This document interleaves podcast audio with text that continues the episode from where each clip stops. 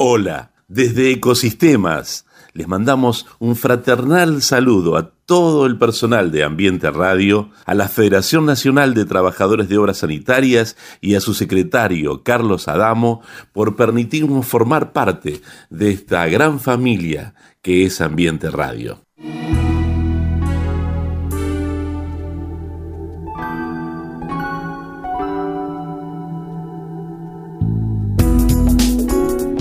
Ecosistemas. Bajo el prisma del poliedro, ¿cómo funciona el mundo de hoy? Cada vez más complejo, más incierto, cambiante, aparentemente caótico, un mundo de todos contra todos o de todos para todos. Ni una cosa ni la otra.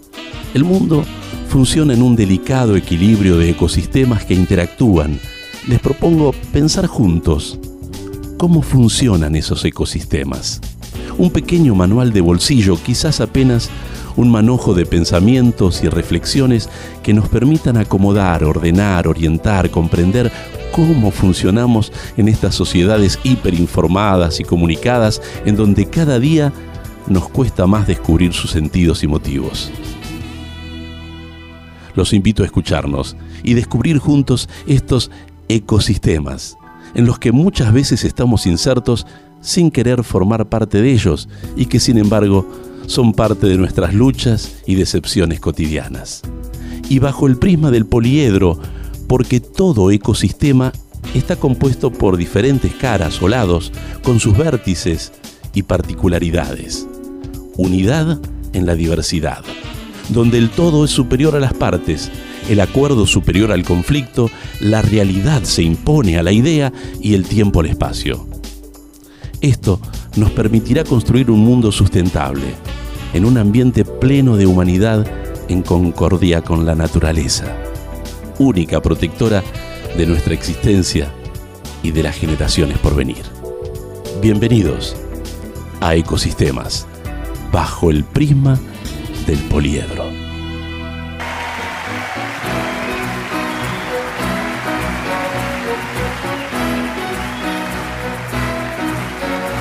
Arriba esas copas Vamos a brindar juntos.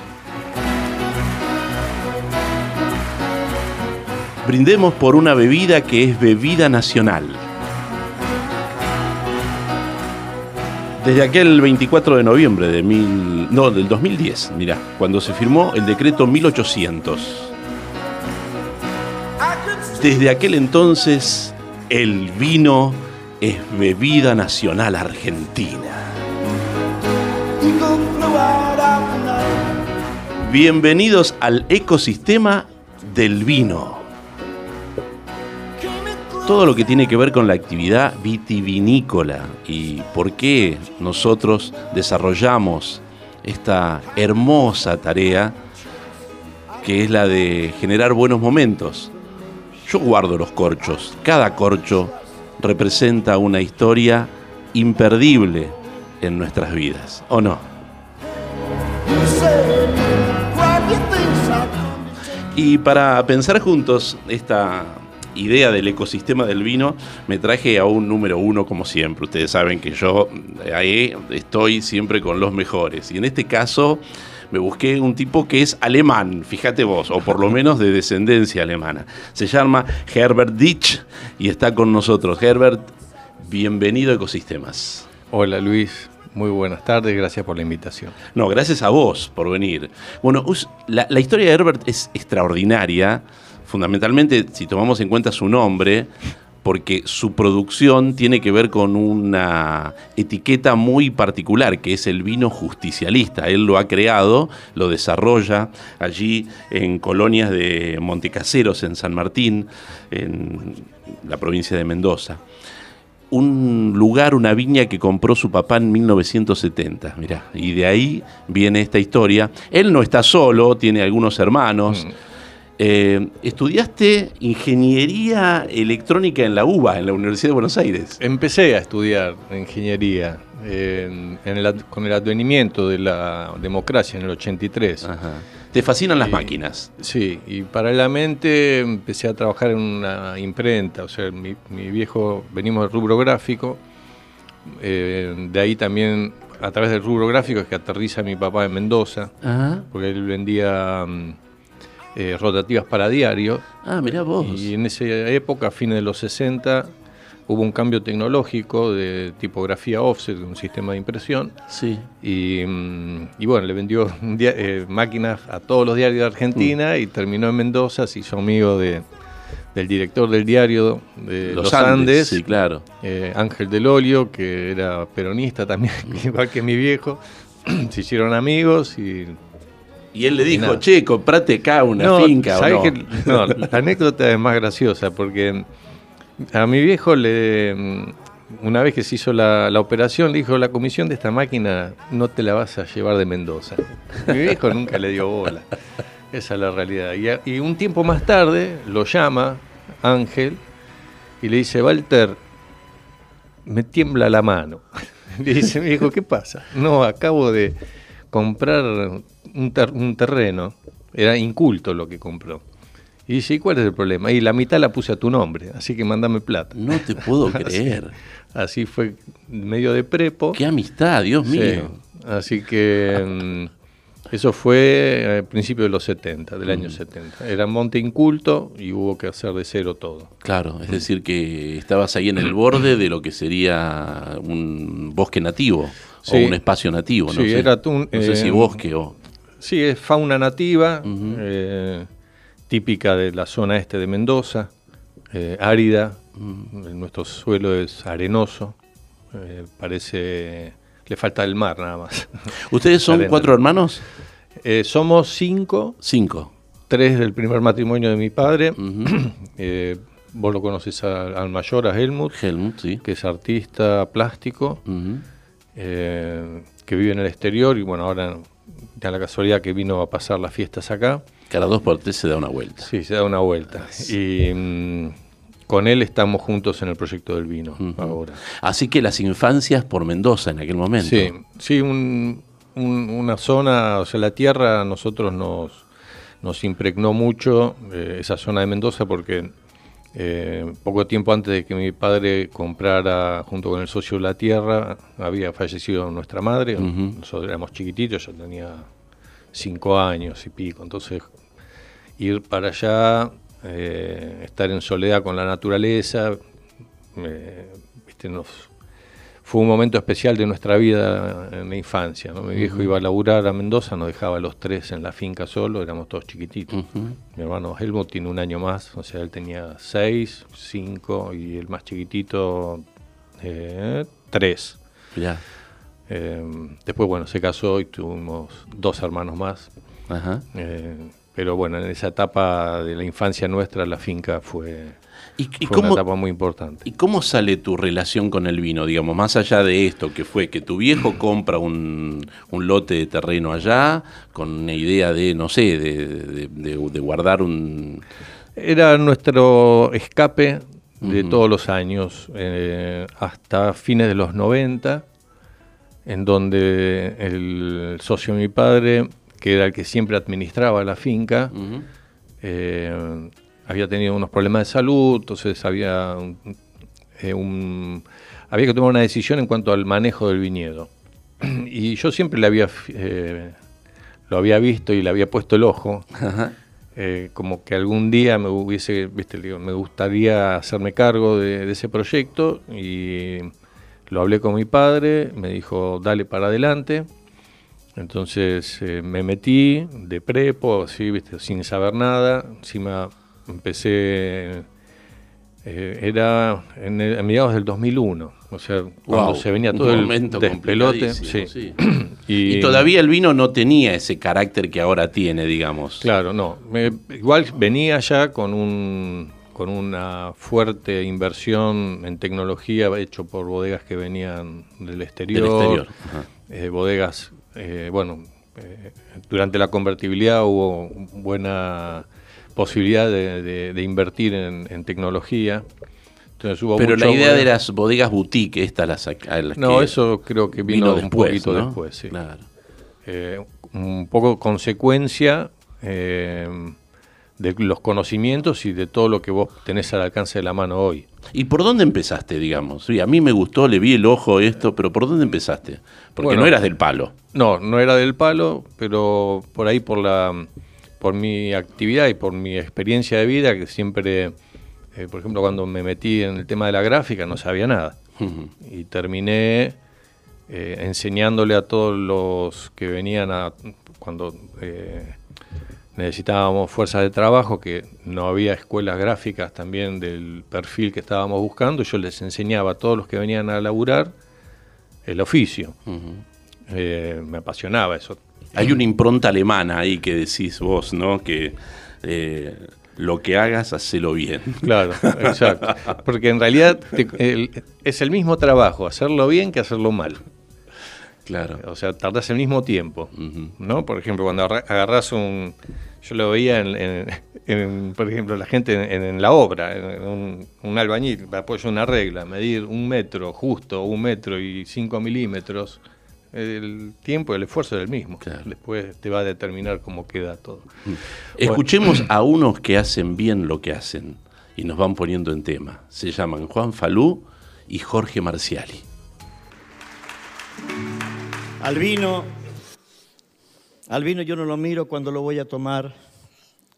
Se me hace agua a la boca y no me gusta mezclar. Así me dijo Palorma y no me pude olvidar. La tarde, en chacras de Coria, se dormía en un parral.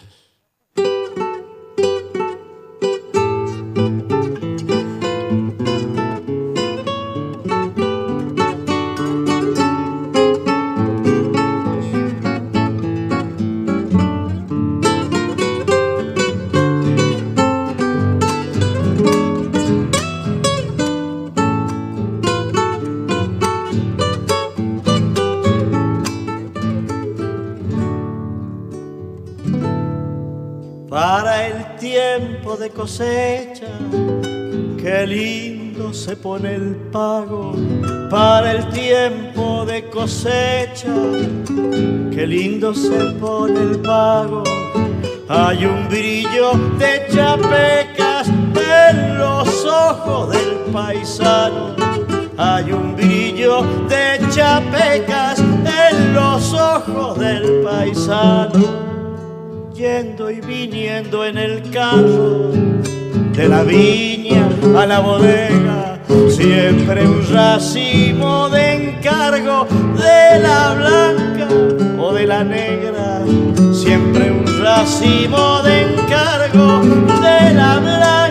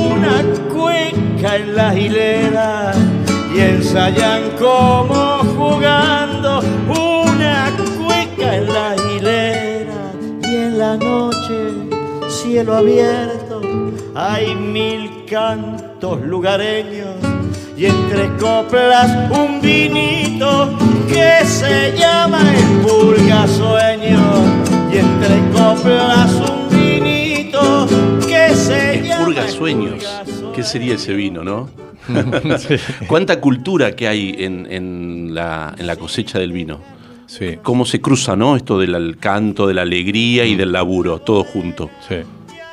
Sí, forma parte de toda la tradición vitivinícola. Eh, como te decía, es algo que, que brilló en un momento eh, en la historia vitivinícola y que se fue perdiendo a medida que el la tecnología. Sí, no, el capitalismo, la, la, mm, capitalismo fue avanzando sobre la mano de obra y, formó una variable más. Eh, la historia mm, que viven todos los productores vitivinícolas es la misma de siempre. Eh, hubo una época eh, que fue por ahí la mejor época de la vitivinicultura, que fue cuando interviene el Estado Nacional bajo el gobierno de Perón, como tuvo que hacer en todos los rubros. Para ordenar la cosa, ¿no? Claro, porque vos estás a la merced de, los grandes. Entonces, el Estado Nacional, en, eh, en el segundo gobierno de Perón em, estatiza Giol y empieza a jugar con los grandes. Claro, eso es fuerte, digamos. Era una Vicentín del vino. Exacto, sí. Eh, y hizo rentable la, actividad para los pequeños productores y todos los pequeños productores le vendían al Estado por la espalda que era el Estado. Entonces toda la parte privada para absorber esa cuota que necesitan del mercado, tuvieron que adecuarse y mejorar la oferta del Estado. Claro. Contame cómo es este tema de los tachos, de lo que van juntando, cómo, cómo eso lo hace el, Sí, es una tradición que supongo que es arcaica, pero es la que se sigue eh, utilizando, donde depende del rendimiento personal de cada uno lo que vas a llevar a tu casa al final de la jornada. ¿Ah, sí? Sí, porque se paga por tacho. O sea, por tacho cosechado. Entonces, si es un pibe de 18, 19 años, va a tener mejor rendimiento eh, que uno. ¿Y va con tijeras esto, como, como dice la canción? Depende de la uva. Nuestras uvas, eh, que son uvas tintas, para hacer vino tinto tenés que ir con tijera, porque el, escobajo es muy duro, entonces no lo puedes arrancar, rompes el cargador donde está la, claro el racimo. Hay las uvas, eh, la criolla o la mezcla, que se le dice que es la uva que va para mosto o para los vinos que están en los tetra. Tienen el escobajo muy, muy, muy, muy blando. Entonces haces así y lo sale. Si lo rompes así nomás. Claro y eso se hace con la mano, llenas el tacho Eso también dependerá de la maduración que tiene la uva, ¿no? En, racimo, porque hay vinos que se deja madurar mucho, el, tardío, ¿no? Sí, pero el, y el otro que por ahí se, puede sacar antes, no sé. Eh, pero la, cosecha a mano con tijera no depende de la madurez, sino del tipo de uva que estás cosechando. Todas las uvas para hacer eh, vinos tintos, que le dicen las uvas finas, hay que cosecharlas con tijera. Si se hace a mano. Ahora hay máquinas también que las cosechan, donde hay unos palpadores que sacuden así la cepa de costado y desgranan el racimo. Directamente. sí, entonces te, queda el escobajo ah, en la planta sin la uva y la uva queda, o sea, se desgrana, se cae. Abajo hay unas tolvas que lo recogen y, y después lo ponen en unas eh, eh, en unos depósitos y bueno, al final de la hilera descargan en unos camiones y van más rápido. Vos me decías fuera de micrófono que este año estás eh, cosechando uva propia. Eh, ¿Cómo elegiste y de dónde vienen las vid que vos utilizás para tu, para tu finca? Nosotros tenemos las vides tradicionales que se plantaban en los 70, que eran el Bonarda que en ese momento no se conocía como Bonarda, sino como Barbera. Y después tenemos Sangiovese, que es la uva típica del Chianti italiano. El Chianti, eso, el Chianti. Sí, eh, que mm, se la denominaba en su momento Lambrusco. Eh, hubo una recalificación de todas las vides en los años 90, donde se dieron cuenta, mira, esto no es Barbera, es Bonarda, y esto no es Lambrusco, es Sangiovese. Entonces, bueno, hoy tengo Bonarda, que es mi fuerte en cuanto a, producción. Eh, tengo Sangiovese y tengo una parte que injerte con Syrah, que esa parte se me heló. Hubo, ¿Qué hiciste? ¿Injertos? Sí, injertos sobre un pie que tenía. Sobre la planta que tenía. ¿Y, y las plantas que vos tenés son del 70? Son del set- sí, decir, que ya de unos tienen- años más tarde porque... ¿Tienen c- 50 años Sí, esas sí. plantas? ¿Qué, qué maduración tiene que tener una planta para poder dar este vino? Mira, la, la- depende de la conducción. Nuestra zona es ideal para parrales, o sea, la, eh, la planta es más alta, tiene Ajá. dos metros de altura y a los dos metros están los alambres donde se abre la planta y se forman después la, la, la eso no se conducción. ve habitualmente, digamos. No, está. mm, Lo que pasa es que depende de la zona. eh, se usan viñas bajas, que son los espalderos, así. Sí, son- sí, la yo ventaja que tiene, he visto eso, ¿no? Claro. Eh, al tanat, yo viajo bastante a Uruguay y ahí veo Claro. cómo se, Sí, se hacen- siembra el- y el tanat es así, digamos, no llega a parra. Porque, mm, eh, porque no conducen así la, la planta, pero nosotros en nuestra zona la tenemos que conducir así por una cuestión climática y porque nos dimos cuenta que si vos tenés parrales, la uva tiene mejor calidad a la hora de Ah, hacer vino. Ah, esa es una buena. ¿eh? Entonces tenemos ese, esa mm, Esa experiencia. idea de colgar, eso- Claro. Están, están despegadas del piso, es otra manera, están como con más luz Ujú. Y la experiencia de estos más de 10 años que estoy con más, sí, en 2001. Claro, 2004. Mira, me quedé, me quedé con el- la fecha de cuando lanzamos el vino justicialista, que fue en el 2011. Eh, pero sí, todos estos años de experiencia eh, me da para, para aseverar que los parrales producen mejor calidad de uva. Hablando de parrales, yo te quiero contar que hay un viejo parral.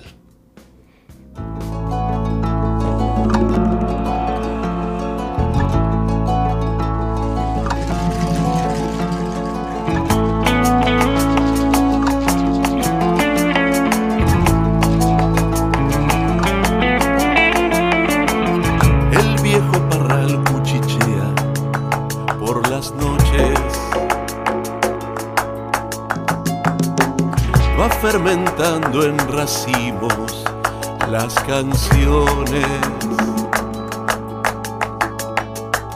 Con persistencia de sarmientos, atesora sones en sus perlas preciosas borrachas de amores, la tierrita que levantan los bailarines. Se va pegando en el sudor de los ollejos y volverán a bailar en otros pienses de los que beban el dulce néctar de los techos.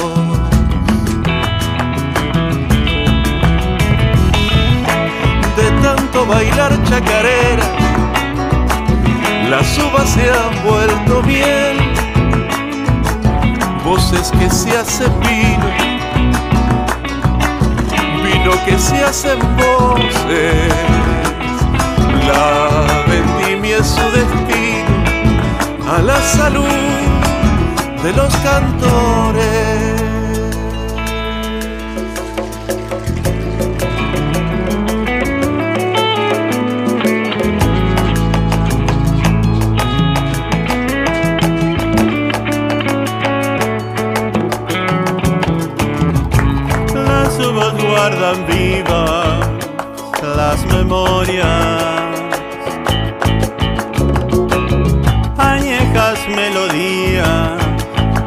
Aquellos tiempos.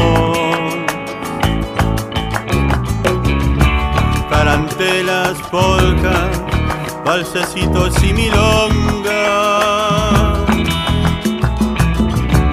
que silbaba el tano que la trajo de lejos.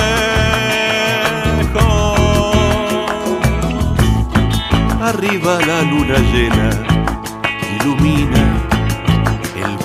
de estrellas, susurra el blanco farol de los destellos. Abajo las canciones van madurando sueños en sus chinches azabaches, como tus ojos negros.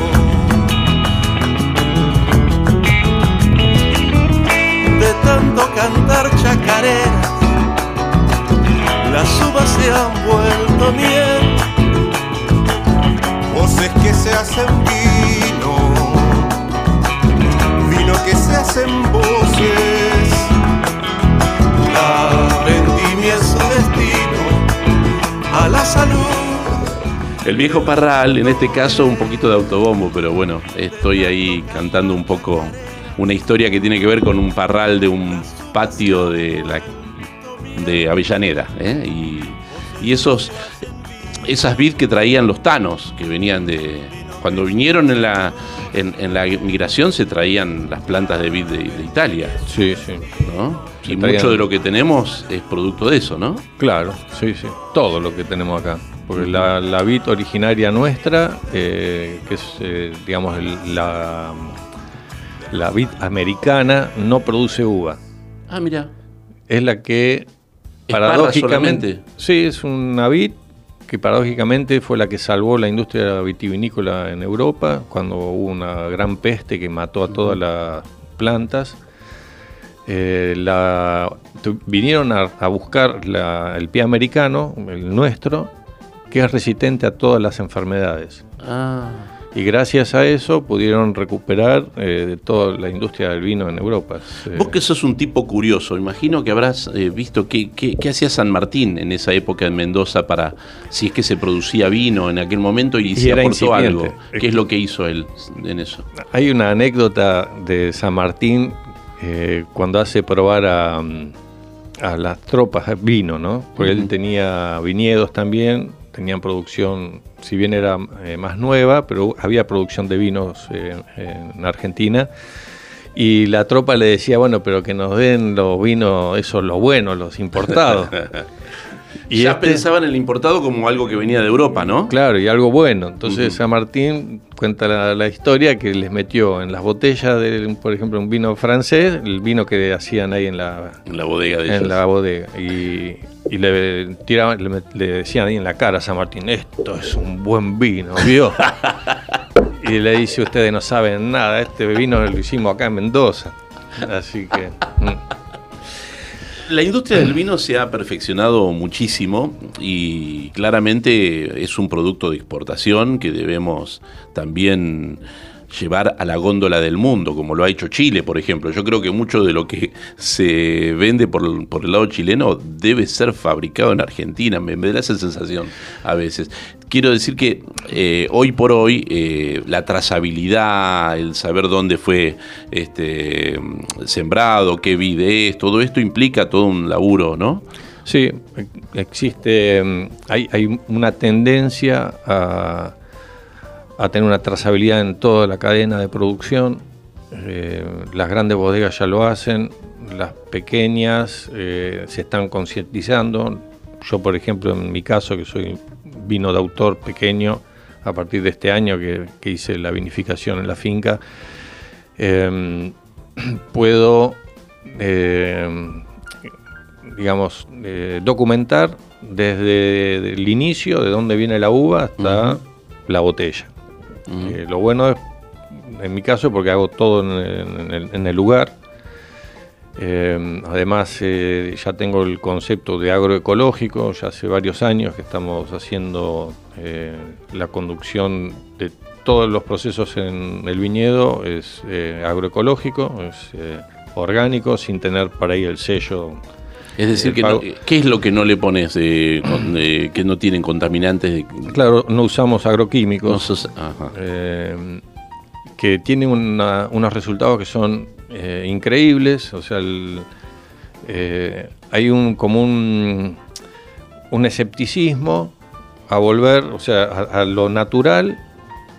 Eh, desde el punto de vista de viste, la, la- la ingeniería vitivinícola, de Sí. el uso de los agroquímicos, lo mismo pasa por ahí en el campo con el uso intensivo viste que hacen con la soja, que tienen que usar glifosato y Sí, te sí. van envenenando. y- hacen plantas resistentes al glifosato para que vos Una puedas tirar. sobreexposición que implica también una... Claro, además haces un, un- un desequilibrio, Desequilibrio, eh, en- en medioambiental que te obliga a cada vez usar más productos químicos. Por ejemplo, nosotros hace cuatro años que no- no curamos más las plantas. Si bien antes se curaba con productos orgánicos, eh, que es el caldo bordolé, que es sulfato de cobre con azufre, neutralizado con cal, es un producto que está considerado orgánico. Eh, Eso se curan las plantas contra un hongo que, te, que se llama peronóspera, que eh, afecta a los viñedos en épocas de verano, cuando por ahí te caen dos, tres días de mucha lluvia y produce un- eh, mucha humedad en los racimos y en las plantas y empieza a prosperar ese hongo. Entonces vos, pum, le pones este caldo bordolé y no solamente matás los hongos que te generan esa enfermedad, sino que los benéficos, los que necesita el ecosistema para sobrevivir. Entonces Claro. nosotros llegamos ya a tener ese equilibrio en donde sembramos hongos que son positivos, por ejemplo, cada vez que fertilizamos, fertilizamos con humus de lombriz, que es un lixiviado de, de- del compost. Y además se le agrega tricoderma, que es un hongo que justamente come los hongos que te producen estas enfermedades en las vides. Entonces, Es una guerra. sí, vos vas al viñedo y empezás a ver la vaquita de San Antonio por todos lados, que son las que te comen la cochinilla, entonces no tenés que fumigar contra la cochinilla, que Porque mata la vaquita. porque mata las vaquitas también, Claro, ¿viste? Entonces claro. es todo un concepto nuevo Qué bueno. que es, es muy interesante porque además no ten- eh, es mucho más barato que andar comprando agroquímicos. Vos me decías que este año hicieron, vitivinizaron, ¿cómo es? Vinificamos. Vinificaron. Hice microvinificaciones. ¿Qué, qué significa eso? Eh, vinificaciones en muy pequeñas cantidades. Hice tres vinos, eh, 400 ¿Esto kilos impli- de uva. ¿Implica Sí. armar un, un blend esto?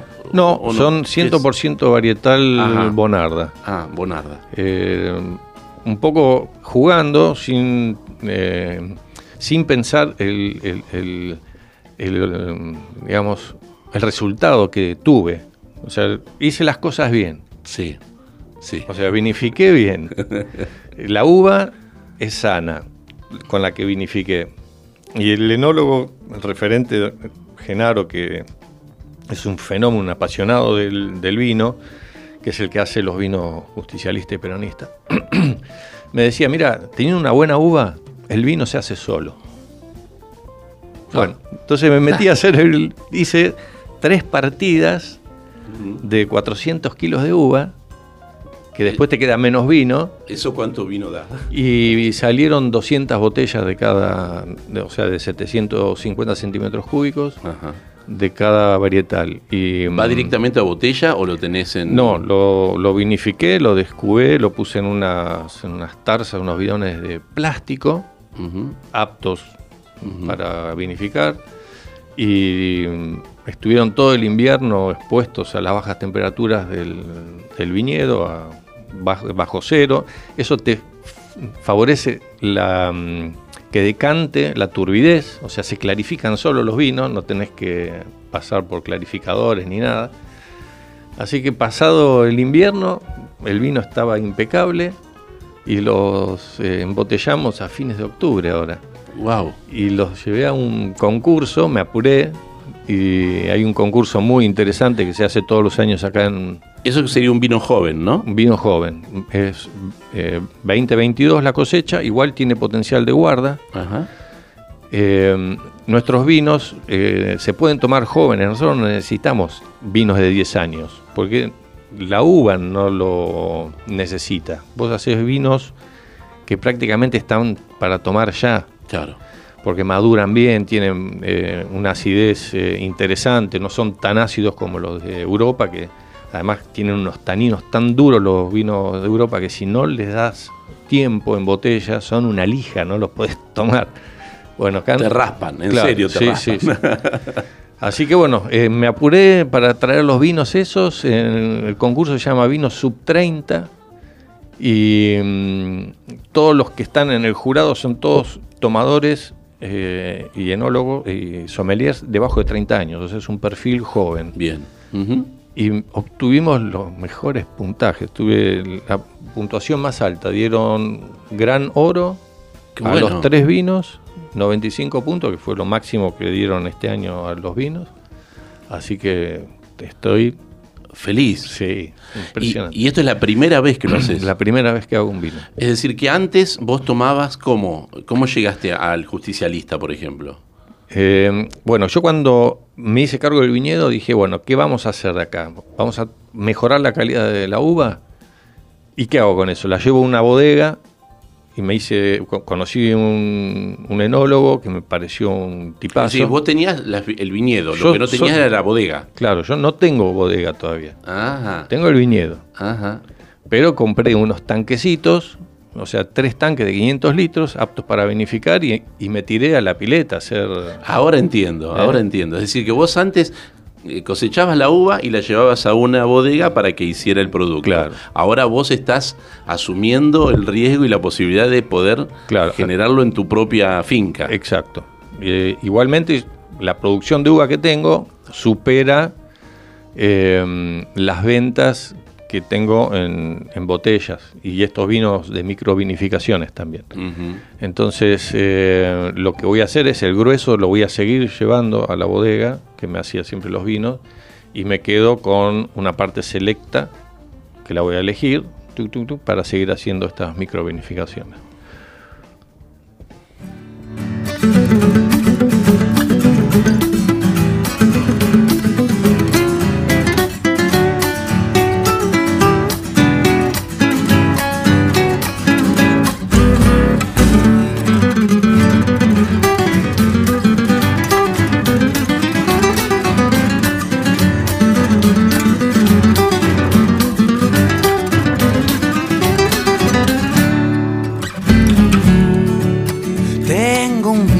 Tres hojas, otro de orujo y melesca. Tengo un vino de tres hojas, otro de orujo y melesca que hacen dar vuelta la puja. En subiendo la cabeza, que hacen dar vuelta la cuja. En subiendo la cabeza. Buen vino hace buena sangre, me dijo una Yo tomo pa' ahogar las penas, mis penas son nadadoras. Yo tomo pa' ahogar las penas, mis penas son nadadoras. Y canta mi refranera coplera de tu rimero al empero a esa musa pueblera viñera de troveros de los juglares, de los cuyanos viñares.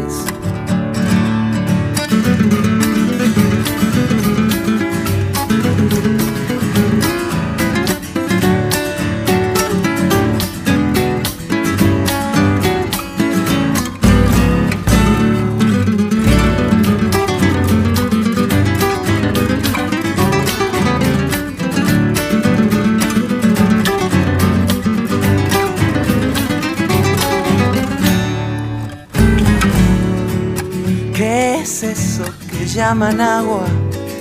Descolorida y sin gusto. ¿Qué es eso llaman agua? Descolorida y sin gusto. Dicen que es para las guaguas y las mujeres con susto. Dicen que es para las guaguas y las mujeres con susto. La amistad es vino nuevo. Ser amigo es vino viejo para sentirles el gusto. Y hay que aguardar algún tiempo para sentirles el gusto. Y hay que aguardar algún tiempo. La refranera. Canta mi refranera coplera. Sí, señor. Orozco Barrientos. pueblera viñera. De troveros viñateros. Qué lindas son las la cuecas, che. De los juglares. de los cuyanos viñares. Aquí estamos con Herbert Ditch. Estamos hablando sobre el ecosistema del vino. Se nos está yendo el programa, así como los buenos vinos que se te van así sin saber quién los tomó. Pero, pero viene bárbaro. Es un punto de partida para entrarnos, enterarnos de un mundo precioso. Yo confieso que te sigo mucho en las fotos que, que publicás en, en Face a las mañanas muy temprano, cuando estás Ah. viendo cómo va creciendo cada uno de los sarmientos de esas, Sí, es- de, de esas plantas y realmente me emociona que vos estés siguiendo tan de cerca como mimando cada planta. Sí, gracias. Eh, pero me encanta y además eh, trato de, de- de transmitir y de difundir lo que pasa en un viñedo, ¿viste? Porque vos agarrás una botella de vino, la destapás y listo. Entonces hay procesos eh, eh, que me, me encanta mostrar, me encanta mostrar cuando trabajan los eh, trabajadores de la viña en invierno, que te morís de frío, Claro. tenés que estar ahí laburando, Claro. ¿viste? sí.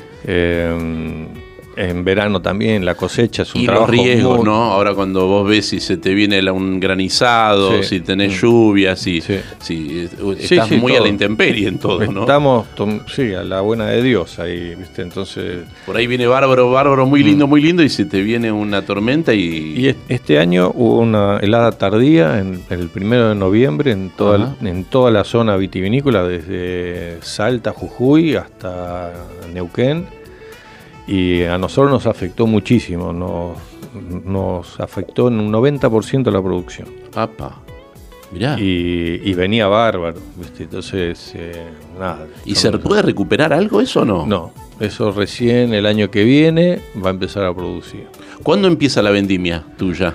La vendimia mía empieza por el varietal que tengo a mediados de marzo. Ah, bien. A mediados de marzo. Y tengo que pasar toda la época de granizada que, Claro. que empezó ahora. sí, ¿viste? sí, por eso. Tenés que cruzar, hacer la cruz de, de sal. Sí, ¿no? hay de todo hago. De todo. De todo. Todo es bienvenido. ¿Y, y- puede preverse algo? ¿Uno puede eh, generar algún tipo de acción atmosférica para evitarlo? No, la, mm, o sea, la, la única, mm, eh, digamos, protección eficaz que hay es la malla antigranizo, que nosotros tuvimos malla antigranizo durante 10 años y un tornado que vino con granizo me voló la malla antigranizo, me hizo pomada todo el viñedo. Claro. Eh, que es una cosa, es una rareza, pero aparece, ¿viste? Una vez por, eh, por año, en las épocas de tormenta, siempre escuchás que algún que otro viñedo fue arrasado por la tormenta. Nosotros Eh, nos referíamos a San Martín eh, en algún bloque anterior porque eh, de alguna forma eh, trataba de, mm, de pensar en pequeños eh, parcelas de tierra, ¿no? A diferencia de los latifundios que tenemos en, en el ámbito de la provincia de Buenos Aires, en La Pampa, ¿no? Allá es como que se dan pequeñas parcelas para cada uno y esto implica una tarea casi comunitaria entre los propietarios, ¿no? ¿Cómo, cómo lo ves eso? Sí, sí, hay, mm, hoy en día ahí se están, digamos, incentivando los trabajos, eh, la formación de cooperativas eh, entre pequeños productores. Eh, no es fácil porque la mentalidad es por ahí un poco cerrada. Uno, yo vengo de Buenos Aires, entonces tenés, sos más dinámico en tomar decisiones porque eh, por ahí ves... el Más bien- el- conservadores son, ¿no? Más- Sí, viste, vos por ahí ves más el, el- el beneficio común antes que el propio. pues, Claro. eh, eso ahí cuesta. Pero se están formando cooperativas, eh, inclusive cooperativas eh, de mujeres, trabajadoras, eh, trabajadoras de las huertas. Está, está creciendo toda la actividad mm, hortícola. Y mm, hay buenos programas que bajan también desde Nación para, para promover y afianzar ese, ese trabajo. Digo yo porque esto implica también cuestiones que son compartibles, como el tema del agua, que no debe ser fácil. El Eh, agua es una escasea. Mendoza es un oasis productivo, no hay agua, no, llu- no, o sea, vos no podés vivir de la lluvia porque no llueve. o sea, hay 200 milímetros por año y, y encima es en, en época de verano. Y las acequias tienen turnos, digamos. Claro, para entonces poder- hay una mm, canalización que se hizo ya desde los primeros inmigrantes, eh, que es la que la red digamos, principal que abastece hoy todavía eh, agua a los viñedos, que es agua de deshielo, viene de represas, y eso a vos te dan un turno, hay zonas que tienen ese derecho al agua de, riego de, de, deshielo, que es la mejor agua y es la más barata, te habilitan tantas horas eh, con, en fechas determinadas. Ah. Ahora está, hay mm, faltante de agua, las represas están muy escasas de agua, entonces retrasan los, turnos también. Hay algunos que están por ahí con un turno por mes y, bueno. Y ese es, claro, no, no alcanza. Deberían invertir o subsidiar el Estado Nacional y el provincial en invertir en, en riego, riego por goteo, que te, eh, hace muy eficiente el agua, usas una décima parte del agua. Claro. Eh, y con un rendimiento que es óptimo para las plantas, porque va directo el agua a las raíces y es espectacular. Sería, claro, sin intermediarios, claro, claro, sin que se pierda por el camino. Sí, sí, porque nosotros tenemos río por manto, por ejemplo. No tenemos todavía riego por goteo, que es un próximo objetivo. Eh, también entiendo yo que las unidades productivas deben ser complejas, ¿no? En cuanto a qué cantidad vos podés cosechar, quién te compra la cosecha, cómo, cómo se manejan esas mm, bodegas a las que haces referencia, que toman tu vino y el vino de otro, ¿no? ¿Cómo, cómo, cómo es ese ecosistema?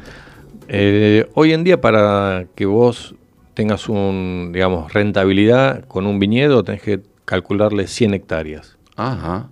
Y no debe cualquiera tener 100 hectáreas. Eh, yo tengo menos de 9 en producción. Wow.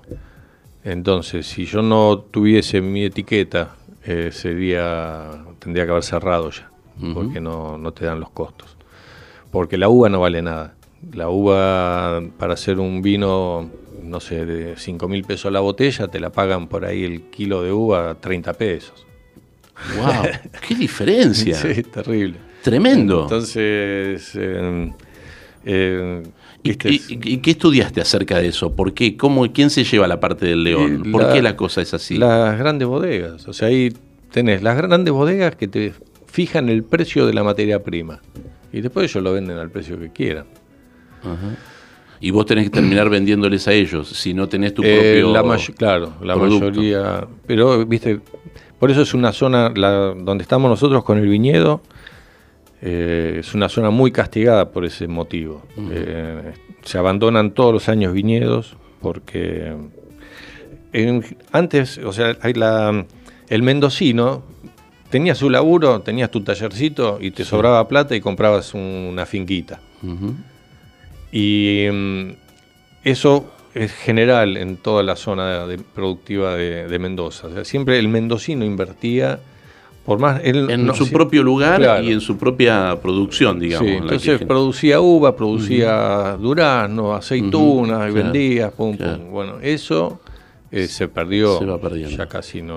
Y en cuanto a mm, bodega de autor, como el caso de la tuya, hay también un mercado. Eh, he visto, por ejemplo, gente que viene de otros lugares del mundo a hacer pruebas de, vino para saber cómo viene la cosecha este año, para comprar mm, una cosecha completa para llevársela a restaurante o a lugares.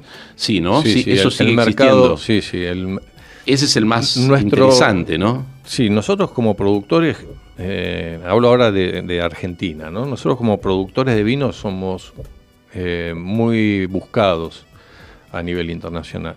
¿El motivo? Tenemos excelente calidad, tenemos excelente mm, eh, estabilidad en la calidad de las producciones, no dependemos de los años de cosecha, tanto como otros países. nosotros siempre vamos a tener buenas cosechas todos los años. Por ahí te afecta climáticamente, puntualmente en un viñedo, bueno, vas a producir menos, pero la calidad de nuestra uva es constante, la sanidad de nuestra uva es muy interesante. Eh, y el perfil que nos dan nuestros vinos, y más cuando haces vinos así de autor, microvinificaciones, son, eh, hay un mercado que está muy ávido de, de, estos perfiles de vino. Y en cuanto al paladar, vos decías que este concurso en el cual estuviste eh, lo tomabas como algo meritorio, que quienes mm. estaban probando eran gente joven. Sí, sí. sí, sí, eso es genial. ¿A qué te referís con eso? Y mm, es gente que eh, no está estructurada eh, a la hora de catalogar qué es lo que tiene que tener un vino y qué es lo que no tiene que tener un vino. Están abiertos a... Porque mis vinos, por ejemplo, no tienen madera. Es uva 100%. No tiene paso No por roble. roble, nada. Nada.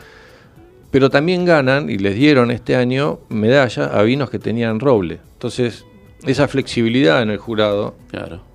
es muy interesante porque no, no es como en otros sectores que si el vino. si no tiene roble, claro, como que no existe. Claro, que dice, vos tenés que tomar un Malbec, bueno, el Malbec tiene que tener esto, esto, esto, esto, esto. Claro, pero el Malbec de qué zona? Ujú. Porque el Malbec de la zona de Luján de Cuyo no es el mismo que de nuestra zona. Ahora, ¿cuál es mejor o peor? Eso depende del paladar y lo que a vos te guste. Eh, hoy en día se pueden hacer cosas muy, muy interesantes en todos lados. O sea, no es que vos decís, mira, esta es la mejor zona del Malbec. No, Nosotros- claro. Porque hay realmente hay, hay, hay vinos fuera de la zona del Malbec que hacen vinos mejores que los que están ahí. Me decía alguien dedicado a esto que una cosa son los, los vinos con varietal directo y otra cosa es el blend, digamos, la posibilidad de mezclarlo y de tener tu propia calidad, digamos. ¿Cómo es No, eso? el, el blend, eh, hay una cuestión. Eh, es como cuando vas a hacer un, no sé, un- una comida. Sí. Vos hacerla con sal sola, un, poner un bife, o le, le empezás a meter, Meter, condimentos, que sí, sí, y romero y qué sé yo. Entonces, ¿cuál es más rico? Y eh, con los blend pasa lo mismo. Vos por ahí tenés el varietal, perdón, el varietal puro Malbec. Sí. Eh, y ahora venís y le decís, bueno, y le pongo un poquitito de bonarda. Y dice, uy, mira, Ujú. mejoró el centro de boca, o la fruta, o me bajó la acidez. Y, y si le metemos un poquito de, de mm, cirá, Claro. y si le metes, entonces vas probando y realmente te das cuenta que eh, cuando haces un blend, por ahí es más interesante el vino pero porque te lo hace más complejo, te da otros perfiles. Porque, por ejemplo, el Malbec tiene una entrada más dulce que el Bonarda. Entonces, haces esas combinaciones que la, en realidad cada bodega busca el perfil que va a producir, entonces hace, digamos, la, esas combinaciones y, y tenés una ventaja que vos podés vender como 100% varietal un vino que tiene hasta un 15% de otras uvas. Entre otras cosas. ¿Y qué fue el proyecto justicialista? El proyecto justicialista nació en la mesa de la Oestergel. Ahí. Que la conocerás. Sí, claro. Eh, y después del conflicto con el campo, ¿viste? En el 2008, que me comí todos los piquetes de Mendoza a Buenos Aires. y, mm, y me veían a mí con una camioneta. Yo tenía una camioneta 2007, o sea, era nueva, me ven rubio. Sí. En el primer corte de ruta en Córdoba, en la Boulage, ¿viste? Me veían y pensaba que era. Claro, de como- la sociedad rural. Que Claro. Y, mm, y yo no sabía qué cuerno estaban reclamando.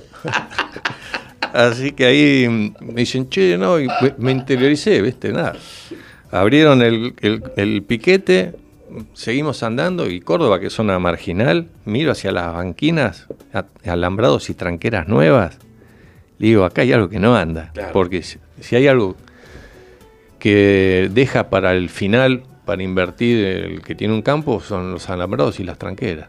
Lo primero que hace es comprar maquinaria o se Sí. cambia la, to- la, la Hilux. ¿viste? Sí, claro, claro. Y el alambrado al final. al final. Así que llegaste al alambrado porque está muy bien. Claro, yo digo, acá hay algo que no me cierra. Nada, y bueno, terminamos en la...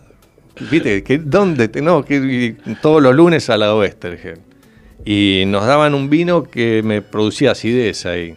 No, Claro. voy, a, no voy a decir el nombre. Da, pero todos los martes me levantaba con acidez. Claro. Hasta que, me- viste, yo digo, pero ¿por qué? No, no, no. Bueno, había un denominador común todos los lunes, ese vino. Y una vuelta estaba con Helmut, con mi hermano ahí en la Oestergel, y viene y nos ponen esa botella y uy, la puta madre. ¿Qué pasa? No, este vino me produce acidez. Y digo, ¿por qué no hacemos un vino para acá? Hagamos un vino compañero. Un y ahí surgió, hagamos un vino compañero, hagamos un vino para, para acá, para los compañeros de la Westergel. Uy, qué buena idea, qué sé yo. Y bueno, que tiene que tener la estética peronista. ¿Y cómo lo llaman? ¿Qué sé yo? El justicialista peronista. Y ahí fuimos, ta, ta, ta, ta, y tardamos. Y, realmente es un vino compañero. Sí. Acompaña muy buenos momentos. Es un Sí. muy rico vino. Hubo que, al principio tuvimos que romper una inercia porque, mm, viste, nos compraban los vinos y le digo al tiempo al compañero, ¿probaste el vino? No, ¿cómo lo voy a probar? Me dice. Claro, lo guardaba. Sí, lo tenía. y dije, acá hay algo que No, no, no, claro, hay que tomarlo. Sí, no, no, pero en serio, sí, claro, lo tenía junto a la foto de Vita en el altar peronista. Sí, no, no, yo guardo solamente las botellas. Eh, claro. Perdóname, pero las botellas sí, Sí. las tengo todas guardadas. Sí, pero- Exacto, le decía, tomalo y guardate la botella, pero no. Cu- ¿Cuál es tu proyecto, Gerard? ¿En, qué andás? ¿Qué pensás para el futuro? Y bueno, ahora el futuro, gracias a estas microvinificaciones, eh, le voy a dar ahí, porque es un mercado muy interesante. Además, es como que encontré mi beta en la vitivinicultura, hacer algo propio. eh, y va a ser algo muy, muy interesante, porque eh, tenemos un- una sanidad, primero que son agroecológicos, entonces ya sé de qué, desde, de- desde qué punto de partida salgo para hacer un buen vino. Y, mm, y bueno, a darle para adelante. O sea, recién empiezo y calculo que el año que viene vamos a tener... Este año saqué tres Bonarda, 200 botellas de cada uno, que van numeradas y todo. Y, Esas son difíciles de conseguir, ¿eh? Sí, sí, muy difícil. No, además son 200 nada más. Y las voy a vender en cajas de tres. Bien. Así que, mm, y el año que viene ya quiero abrir un poquito más el abanico porque ya tengo un montón de ideas para vinificar. ¿Cómo se va a llamar ese? Ese tiene mi nombre, Herbert Ditch, vinos de autor.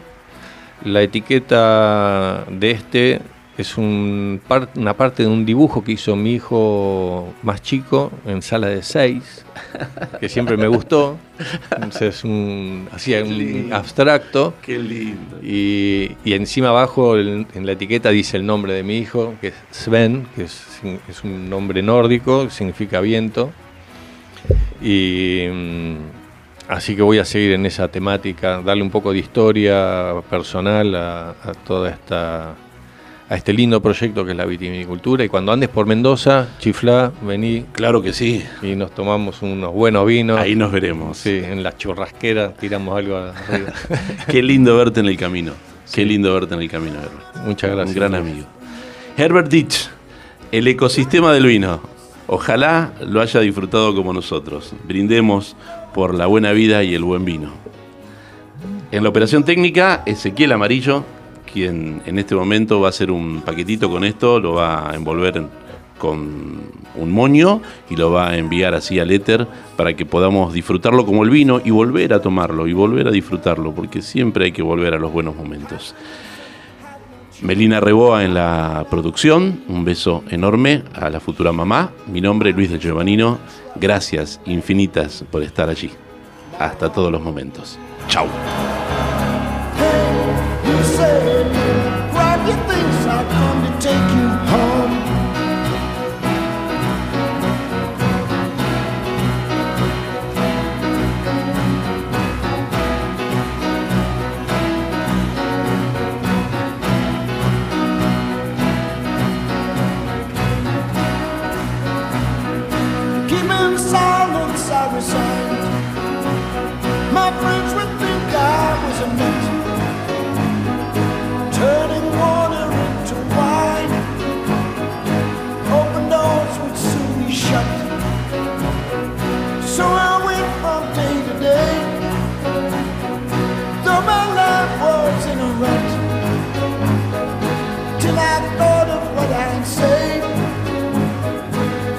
connection I should call.